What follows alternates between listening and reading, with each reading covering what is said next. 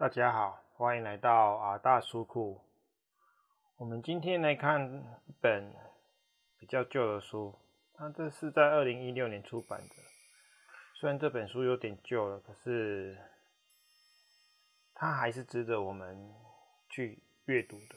那这同样是一本名名言集，那叫做书名叫做《我可以做得更好》，蔡英文的未来战略，然后专访蔡英文守护灵。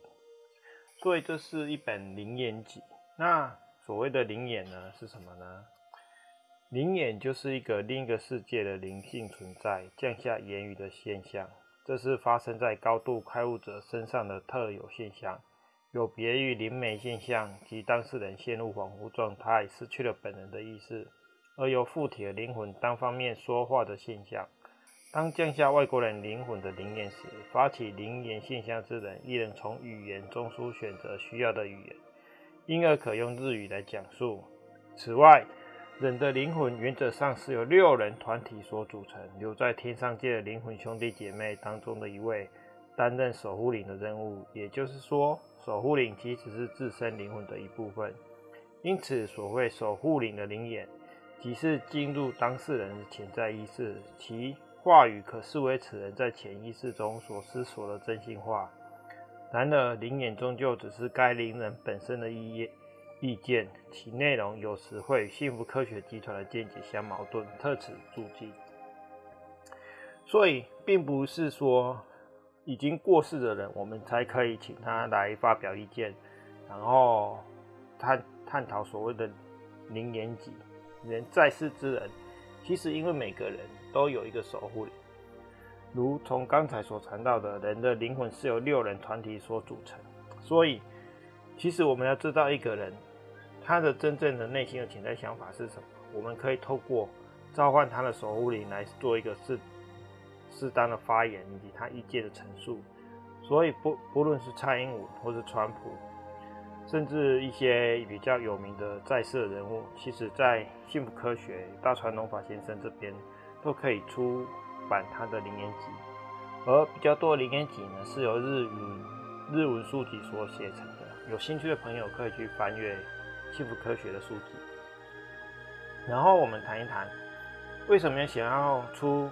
为什么这次我想要特别把蔡英文的蔡英文总统的首领特别这本书拿出来说呢？因为我们前几天出了一本出说说明了台湾前总统李登辉归天后的发言，是李登辉前总统的发言，他人已经过世了。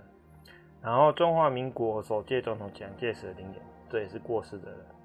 鲁迅的心愿让中国自由，鲁迅的灵言，这也是已逝去的人。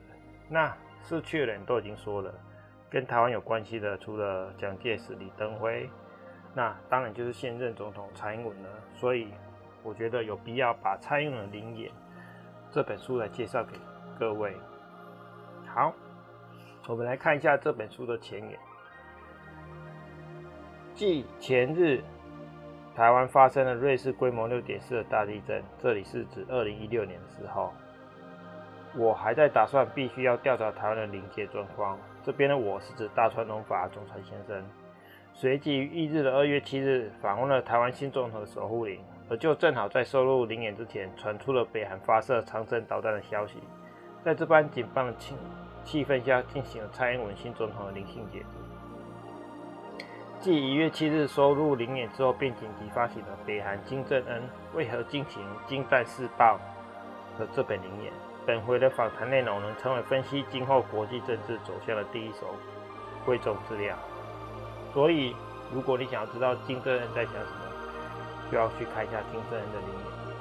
蔡英文女士女士主张强化台日台之间的同盟关系，以及承认台湾为一个国家。反观日本政府。在经历北韩的飞弹恣意越过冲绳上空，宛如嘲弄新型爱国者飞弹的无以作为的状况之后，日本政府会如何因应蔡女士主张而对亚洲情势多变无常？日本势必需要稳固未来战略。好，这本书是二零一六年二月八日收录的。那我们来看一下这本书的目录。从目录中，我们其实可以知道这本书的大概的一个轮廓以及内容。所以看书很重要，一定要先看目录。前言：灵验现象。第一章：召唤台湾新总统蔡英文女士守护灵。就在收入灵验之前，北韩无预警发射导弹，台湾地震以及因岛火山爆发，灾害不寻常地连续发生。台湾民意要从偏中马氏转向独立派蔡氏，台湾的动向关系日本国土安全至关重要。召唤台湾下任总统蔡英文女士的守护灵。二、胜出总统大选的感想，正对北韩发射飞弹一事而内心骚动。中国的危险性借由幸福科学的呼吁而为世人普遍认识。台湾立于操纵传导不可出错之境。台湾过去本无受中国本土汉民主支配的历史，欧美观念难以置信之中国的不良文化。对马总统与习近平主席会谈之评价，中国意图营造和对对方之间的差距。三，蔡英文守护灵构想的台日关系。蔡英文守护灵认为，亲日使者造就台湾的繁荣，台湾是世界始终成为重大转捩点的战略要地。针对中国施行经济制裁的看法，针对红海援助夏普的意见，针对红海援助夏普的意见是什么呢？以蔡英文守护灵的看法是，这是一个生意上的策略，不然红海在大陆被整网盘整网端过去，当然他就什么都没了。所以对商人而言，这是一个分散风险策略。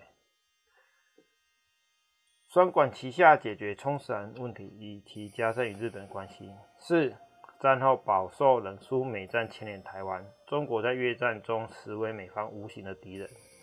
二战结束后五年发生的韩战尤为激烈，美国与中国、苏联之间布阵，美国为日本恐怖在近期成为敌国深感恐惧。日本与台湾该如何抵抗中国的霸权主义？日本有必要坚守维护台湾的立场，吞并成为废墟的台湾对中国全无益处。中美的新冷战已经开始，中国的战略只在逆转获胜。中美日之间情报战时期，好，这讲到日本跟台湾之间怎么与中国做一个抵抗。其实这章讲的很重要，就是台日其实在战略地区。但战略位置上是同一条防线的，所以台日必须联合起来才对。日本应承认台湾是一个国家，蔡英文守护领对日本有何期望？日本应当明辨台湾在战略上重要程度，中国早已驻守抹杀日本之计。幸福科学不可停止对保守政权的掩护设计。七，如何对抗来自中国的威胁？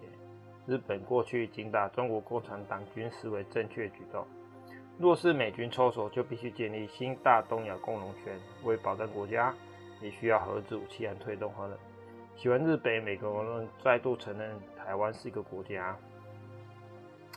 台湾与日本的邻近关系，对于此次台湾大地震之原有看法，日本对朝鲜半岛以及满洲国的统治实为正当，台湾临界与日本临界的关系。